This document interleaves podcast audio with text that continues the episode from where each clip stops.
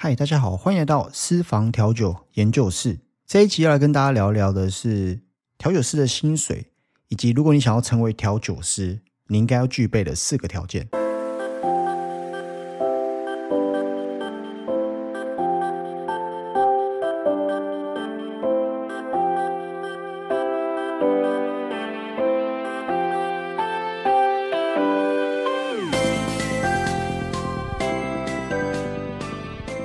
大家好，我是 Marty，又来到了 Pocket 的第四集。如果你还没有追踪我的频道，你还没有听过我的频道，这个频道呢是有关于分享一些调酒的技巧、调酒的知识，还有餐饮业的文化跟系统。将来这个频道呢，目的是会想要邀请一些餐饮业的从业人员、调酒师、酒商，或者是酒类相关的自媒体或者是媒体来上来分享在餐饮跟酒类行业里面的一些趣事。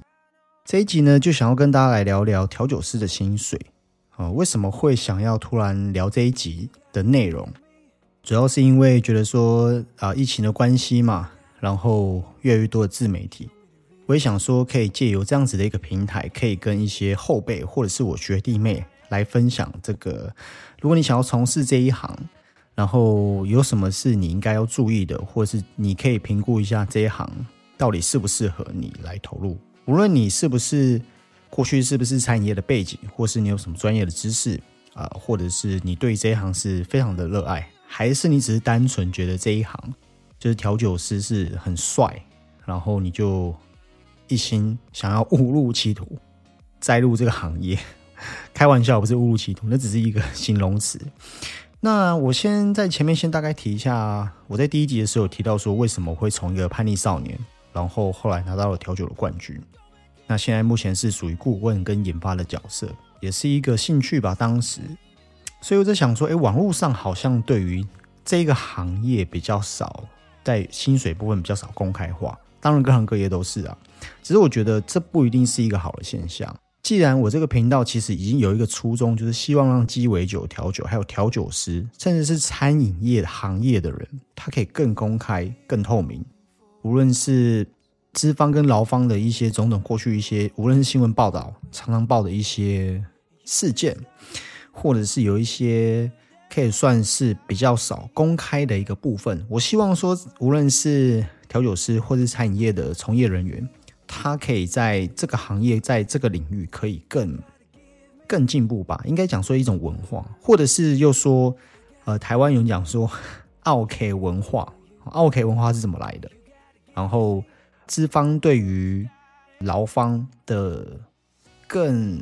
可以，应该可以讲说更愿意付出投资在这些技术者身上。在我第一集里面有提到嘛，就在其他我去过其他国家，其实我觉得台湾的餐饮业是做得非常好。无论是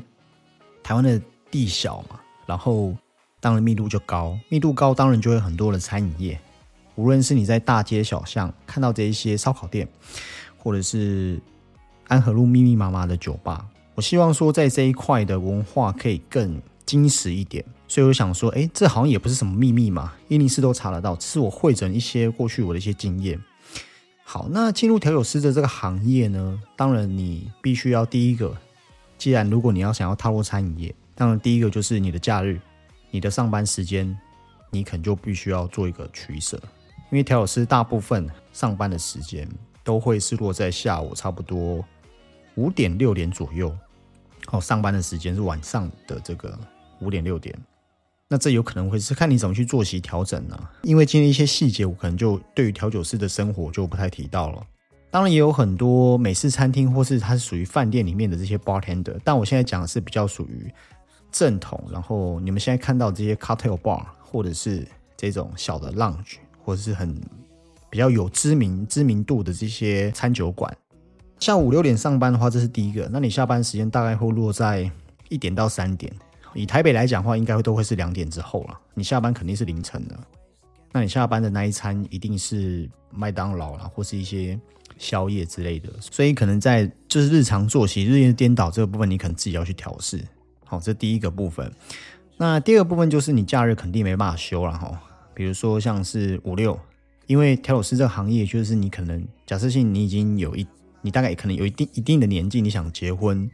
那你可能就要考虑说从事这个行业。但我现在讲的是以员工为主了，如果你今天是自己创业，这些可能就另当别论。我，就是说，诶，如果你是刚出社会的，或者是你是这个科系的学生，你毕业之后，那你现在目前正处在于，呃，你想要投入这个行业啊，无论是家人反对，或者是你自己有在考量某一些某一些原因。当然，这一集会比较否这个族群。但如果你是对于调酒有兴趣的爱好者，你只是一个素人，你想要学习调酒，或者是你下班想要到酒吧去 part time，觉得这个很很有趣，那那你也可以收听到这一集一些内容。那之后呢，我会再想要开一集针对于素人或者居家调酒的这个节目。但我还在想说内容要怎么整合。好了，前面说了那么多废话，基本上调酒师他薪水会落在哪里呢？以现在，因为我做调，我做我从事调酒师这个行业，大概已经超过十二年左右。但是目前没有，因为我后来做到，呃，说算是做到一间店的店长也好，或是店经理也好。那刚开始我先讲我进入，我大概是在二零零七年左右的时候，当时算是很菜鸟调酒师。那因为我是餐饮科系的学生，所以我一个月的薪水那是实习生的薪水，大概一万八、一万九，大概十二年前左右。当然，你可能要把一些就是一些通膨啦，或者一些物价算进去。那个时候，那后来就成为正式的调酒师，就是已经出社会了，又从学校毕业了嘛，我就不能是以实习生的身份来给我这个薪水。那时候的薪水是两万一，两万一，就那时候已经是 bartender 了。后来我就当完兵之后，后来就去一间饭店。我在第一集里面有提到嘛，就当时就是英文数字的饭店，然后这间饭店说他们很潮，好的一种文化，在台北那时候也算蛮夯的。应该是在二零一零年的时候，因为我记得那是二零一零年的情人节开幕的。那时候薪水就进去就只是一个正职的调酒师，那时候薪水是两万八。因为当时在面试的时候，薪水是有他先确认你有没有在业界的经验。那那时候因为我已经有美式酒吧这些比较基础的经验，再加上我会花式调酒嘛，薪水是两万八。后来就一个因缘际会就。在那边的这个，呃，算是酒吧主任，酒吧主任就离职了，然后刚好我就升上去。那时候薪水是三万五。后来离开了这个饭店之后，就到信义区蛮这个一级战区的酒吧，算是 lounge bar 里面担任这个酒吧经理。那担任这个酒吧经理的这个薪水是我记得刚开始是四万，哦，四万。当时我几岁啊？应该是二十五、二十六岁，二十五岁、二十六岁的时候。那那时候就很年轻，运气也很好啊。这些我就都我就可能就直接跳过。我觉得就是自己有努力，然后有运气好，然后有人提拔，那那么年轻做一个小小主管的位置，薪水大概四万。但是要看你店家，因为这个是私人体系，所以他店家会提供这个所谓的抽成，就是说可能他会鼓励你去去抠客啦，或是你有没有自己的客群，但这些客人他喜欢你吗？就有可能有点像公关的角色，这我第一期前面也有提到哈。如果你有兴趣的话，你可以回到第一集去听。那如果有时候抽成好一好，大概就是差不多四万到四万五左右每一个月的薪水。哦，这个实领哦，还没有扣，还没有含这个扣劳健保。劳健保有时候加一加扣，有时候扣一千多，不到两千这样子。当然，这就调酒师的收入到我就差不多到这边。当然后来我就已经升为更高的主管，那个薪水我就不提了。所以就差不多从实习生的一万八到。很菜鸟的调酒师会做一点点基本的调酒，公司要帮助你训练，然后这么两万一。那退完伍回来，你已经没有以男生来说啊，你没有兵役的问题了。因为有一些餐饮业，我不确定其他行业，因为我不是很了解其他行行业。就是以餐饮来讲，大部分有时候他们要训练一个技术人员，会比较考量到说你这人稳不稳定。那稳不稳定会看两点，第一个就是你有没有家庭。大部分如果主管会用喜欢用有家庭的，因为有家庭的人，他对工作，因为第一个他可能比较成熟嘛，然后他有工作，他有家庭要养小孩的一些压力，他的这个离职率比较不高。大部分这我现在讲都是我在业界的经验，但我讲不一定是对，是给你们参考。那第二个就是说有当完兵的男生，或是你免兵役的，因为有时候他可能培养你，然后可能在旺季啊，或者是生意好的时候，你突然接到兵单。那他可能前面花了一些时间训练你，你可能有一年就不在了，那时候了。但我知道现在只有当四个月，甚至是已经免疫了，就不用当兵这样子。好，那再接下来就是，如果你没有其他的，你已经是有点经验进去，两万八其实差不多。那你当到主管了之后呢，大概就三万五到四万五左右，其实就差不多调酒师已经紧绷了薪水了。那但是调酒师他可能会。你如果有些名气，可能有像现在有可能一些 YouTuber 自媒体啦，然后业配，或者是有时候酒商会请你去做一些活动，比如说可能酒商他办了一个 party，那你在这个业界你可能颜值也不错，然后你的有一些个人的客群跟魅力。啊，比如他办了一个户外的活动的 party，他需要即兴的现场的调酒师，那这些都是额外业外的收入，或者是你帮店家，或者是协助其他店家当顾问，协助他们开发酒单，啊，这个算，这个是一定要有一定的成绩才有办法。好，所以我刚刚提到都是说，在这个业内，就是薪水差不多落在这里，其实就看你自己的努力，跟一般上班族其实没什么差，就差不多两万八三万。好，那最后一个我分享一下就是。目前我所知道，现在业内的这些调酒师他们的薪水，当然我前面有提到嘛，其实这个东西在一零四上面，因为现在一零四上面已经要公开你的薪水了，除非你超过四万，我记得才能说面议，你不能在招聘的时候直接说面议。所以现在市面上这些调酒师的薪水呢，大部分来说，我现在讲调酒师外场我先不提，就普通的外场服务生，我先我先大概不提到。调酒师现在薪水呢，一阵子来说的话，差不多，如果你去一些比较。你完全是比较没有经验的，大概会两万四起跳，两万四、两万六、两万八，通常两万八会是一个调酒师，然后他比较不太需要负担一些责任，或者是额外的一些呃，我们台湾人很喜欢讲的责任制的东西。两万八差不多紧绷，两万四、两万六、两万八，大概大概这三个坎。那如果你今天是主管，所谓的 captain。或者是 supervisor，或者是就简单来讲，就台湾的有点像是主任、组长这样的位置，大概你就会三万到三万五。所以调酒师的薪水以现在来说，你是完全没有经验，大概两万四。然后你的这个有一些经验的话，大概两万四到三万八左右，顶多四万是一个一个一个很紧绷哦，四万四万五。你说一个调酒师他的薪水就是，我现在讲是一个调酒师，他不太需要负担任何的责任，他也没有往上主管去。接这个位置的话，五万的话，我目前是没听过，可能有，但很可能比较少一点点，或是这个店家非常有名。你五万四五四万五以上，四万五万以上的都是一定是要主管才能去胜任这个职业，所以薪水大概是落在这这个阶段呢。因为我想说，诶，可能这可能是一个很简单的一个呃逻辑，但是好像比较少人来分享调酒师的这块专业，好像很少人分享调酒师这个薪水跟调酒师未来的一个发展。比较少人在 push 这一块。那接下来呢，我想要分享一下，说如果你是准调酒师，你想要透露，你想要步入这个行业，但大部分因为其实像我们这样行业都会有，都会有学长带，不然就是你有认识的，因为这个比较属于技术层面嘛，师徒制。好，那如果说我们想要成为调酒师的话呢，我有整理出一些些简单的重点，这个重点呢，可能可以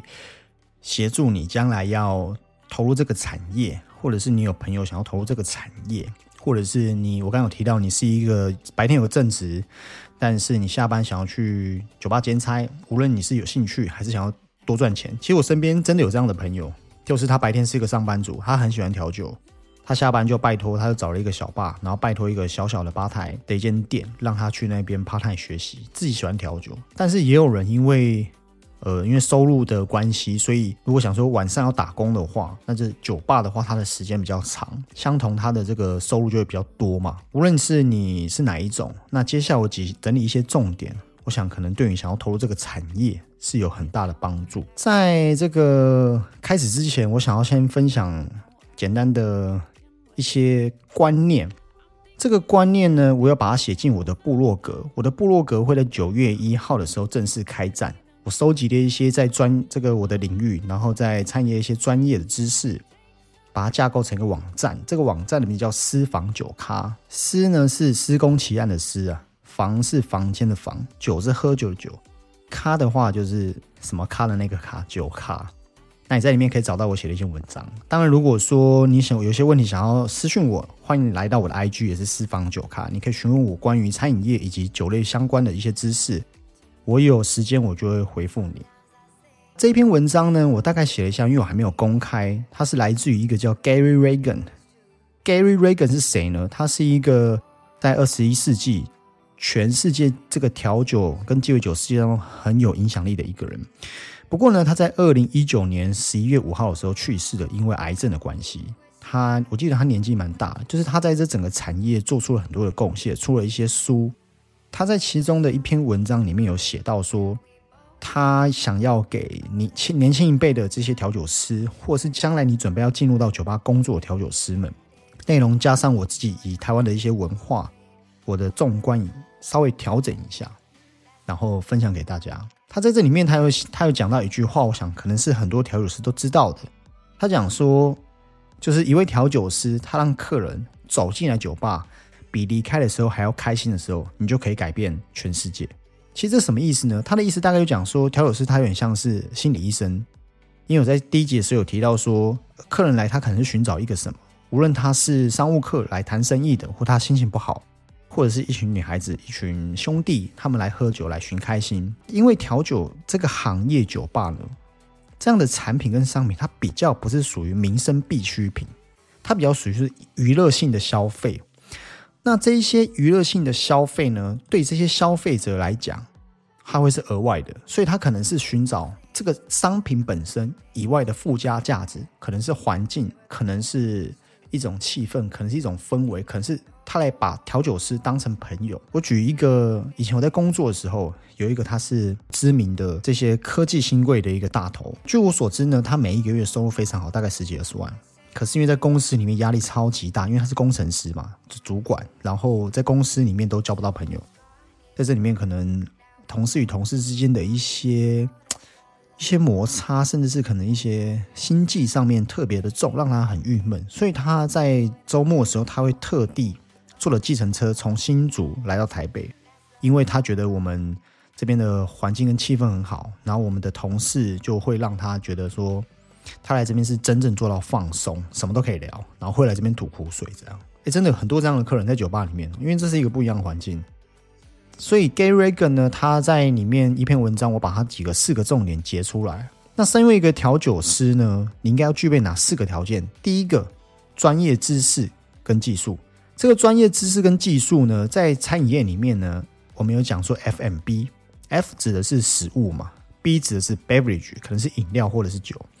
那餐饮这两个字呢，无论如何它都离不开，密不可分。所以呢，在调酒里面。它有很多的技术，它的手法可能你常听到这些调酒师在摇荡，调酒师在做一些 rolling，就是把一个杯子把它一提到另外一个杯子里面，很多搅拌法啦，甚至有些会用把它打成冰沙。这里面呢，调酒跟厨艺是一样的，在中餐里面有爆、炒、煎、炸、煮、烤、焖这些关于不同的火候、不同的烹饪的技巧，调酒里面也是，调酒里面有非常多，无论是说你对于温度的掌控，你对于调制时间的控制，新鲜水果食材的认知，还有酒类这些口感的熟悉度，包含酒精浓度，甚至是这些科学的理论，你都要相当透彻。那调酒师他用很多不同的调制方法，甚至是有一些奇形怪状的一些器具啊，来制作鸡尾酒，然后透过不同的技术，通过不同的花招来制作调酒，而且你必须要确保每一杯调酒的品质都是一致的。那要做出一杯堪称还不错的调酒，你在于这些酒类知识文化，它是相当重要的一环。所以步入这个职业的第一步呢，专业知识就一定会是你的第一课。它并不是你想的这些啊很帅啦，或者是这些动作。其实你要投入到这个行业，有很多是你要学习的。如果只是你学会这些花拳绣腿的招式，那很可惜，因为你会有几件事情没办法做到。第一个，将来你无论是在这行业做更久、更艰难、更细微的一些任务，你可能没办法完成，或者是你没有这些专业知识，你就没有办法做更端的消费族群。因为现在消费这些消费者、这些客人，他们对于酒的了解度是越来越高。你没有随时去增进你的这些知识，你会抓不到这群客人。无论是你将来想要开店，你可能就没有办法做到那么 high level。所以你可以把这个当成是你的个人资产，因为学到就是你的嘛。你就会越来越有价值。那第二个是个人特质跟形象。调酒师这个行业呢，就是穿着着非常的帅气、很合身的这些夹克啦、衬衫啊、背心啊，然后在很漂亮的酒吧里面工作。大部分呢，这些高消费的性质的行业，都会直接面对客户，可能是比如说这个化妆品牌的这些柜姐，或者是航空业的这些空姐、空少，或是比较推销高单价的一些业务保险员。或者是呢，这个潮牌的门市啊，很多啦，夜店的领台，就这些比较需要门面、比较需要颜值的这个行业的话，因为它在里面提供很多多元的方案跟细节。调酒师也是，你要提供这个服务以外，你要提供鸡尾酒，你要提供客人他所需要的问的问题。待会我会后面会讲这些细节会是什么。所以，如果以台湾的酒吧来讲，普遍你比较高端的消费，一杯调酒平均大概在四百元左右。喝了三杯就会是现在一个年轻人一天的薪水。喝了三杯，有时候两杯就是了。所以它其实算很高端的这些消费。那我们除了提供这些精致的调酒以外，还要提供很多一些商业价值这些产品，可能是有形无形的。Anyway，也有可能是音响设备、环境，我刚提到了，或者是八天的很赏心悦目。所以其实在这个行业呢，这个他们对于调酒师的这个身高跟颜值是有一定的要求。个人呢认为，现在这个时代，调酒师已经有类似像半个明星了。无论是这些 YT 啊、YouTuber，或是酒上这些夜配，或者是很华丽型的比赛，都让这个职业呢越来越多人向往。这是一件好事吗？嗯，我不确定。这个将来有机会，我们再深入探讨这个话题。不过话说回来，也不是说一定要很很像偶像明星，就是很很帅，或者是外表很。很亮眼，这样其实基本上就是你要有得体的这些服装、高雅的风度气质，然后最终是你的服务要有这个亲和力，展现出这些个人特质跟魅力。那这个会因人而异，好，就是你可能随着社会的历练，你的相由心生嘛，然后在职场上的经验，那你可以慢慢培养出自己的个人风格。但是最重要的还是喜欢跟人家打交道，你的个性外向，对这个行业呢有很大的帮助。第三个呢是语言能力跟洞悉度。这个语言能力指的是什么？因为这个调酒师他这个行业很特别，他身兼两职，什么意思呢？我们以餐饮业来讲话，厨师就会比较属于他在厨房里面生产制造出商品，然后由外场服务人员服务给客人。但调酒师这个行业比较特别，是调酒师他必须要制造出这些商品，就是这些鸡尾酒，然后呢，他也要直接服务给客人。当下呢，提供这种立即性的服务，有点就是我刚提到后面就是，有点像是服务人员这样子。所以调酒师呢，他必须要两者兼具，同时拥有。所以这个在服务上面一些细节是需要你你去注意的。像有一些比较日式文化的酒吧，他们甚至连随时随地在吧台上面一滴水都不能出现。这些细节跟服务流程呢，一点都不会输米其林餐厅或者是世界五十最佳餐厅的这个风格。对于客户的要求呢？我以前在这个很年轻的时候，在当酒吧的时候，有一句话就是：我们必须要坐在客人要求前以前提出以前，然后奉上他需要的东西，然后让他们觉得很惊喜嘛。比如说在冬天的时候，一进来我们可以给热毛巾或者直接给热水，当时只是一个比喻而已。所以你的服务在这些洞悉度要比一般的外场服务生更细微、更细节，才能展现出调酒师这个服务上面的这些细心度嘛。可能是调酒师有时候像这个医生一样，要一对一咨询，然后才能做下一个动作。什么？就是你喜欢喝什么样的酒，或者询问他一些问题，然后才能把鸡尾酒做出来。所以在语言方面的话，大部分洋酒进来还是以英文为主，所以你的英文能力听说读写一定要够。如果说是普通的 conversation 这种对话，可能不一定要很强，但是你对于酒这方面的专业知识，酒怎么写，酒谱多少？你一定要非常非常的熟悉，才能胜任这个工作。最后一点，第四点，热情跟坚持。自古有云：三百六十五行，行行出状元。调酒师这个行业，在台湾来说，有时候不一定是你外表看到的那么光鲜亮丽。前面我提到，虽然说现在这个时代已经不一样了，就是无论是网络啦、电商啦，或者是已经是很文明啊、手机啊这些，但是在毕竟台湾还是一个亚洲文化嘛，它对于教育的上面是比较相对保守。传统一点，提到调酒的时候，很多人会认为说，哎，这是一个呃酒池肉林，然后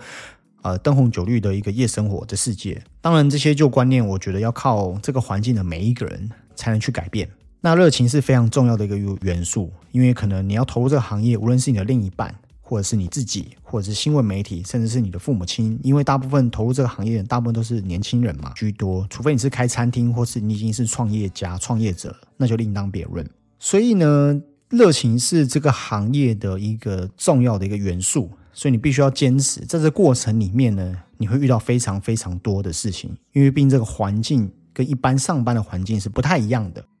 最后你才可以被自我实现，达到你的理想值。好，以上四点就是你想要投入这个行业的时候呢，呃，你可能包含我前面提到这些薪水，这个是不是你可以接受的范围？这个工作的氛围，还有你必须要付出这些价值，是不是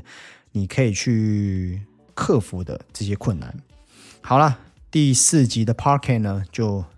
差不多就到这边结束了。所以呢，如果说你有任何的问题，我刚刚前面有提到了，欢迎来到我的部落格，九月一号会开战，或者是来到我的 IG，我可以跟你分享在餐饮业，在这个调酒这方面相关的专业知识，你都可以问我。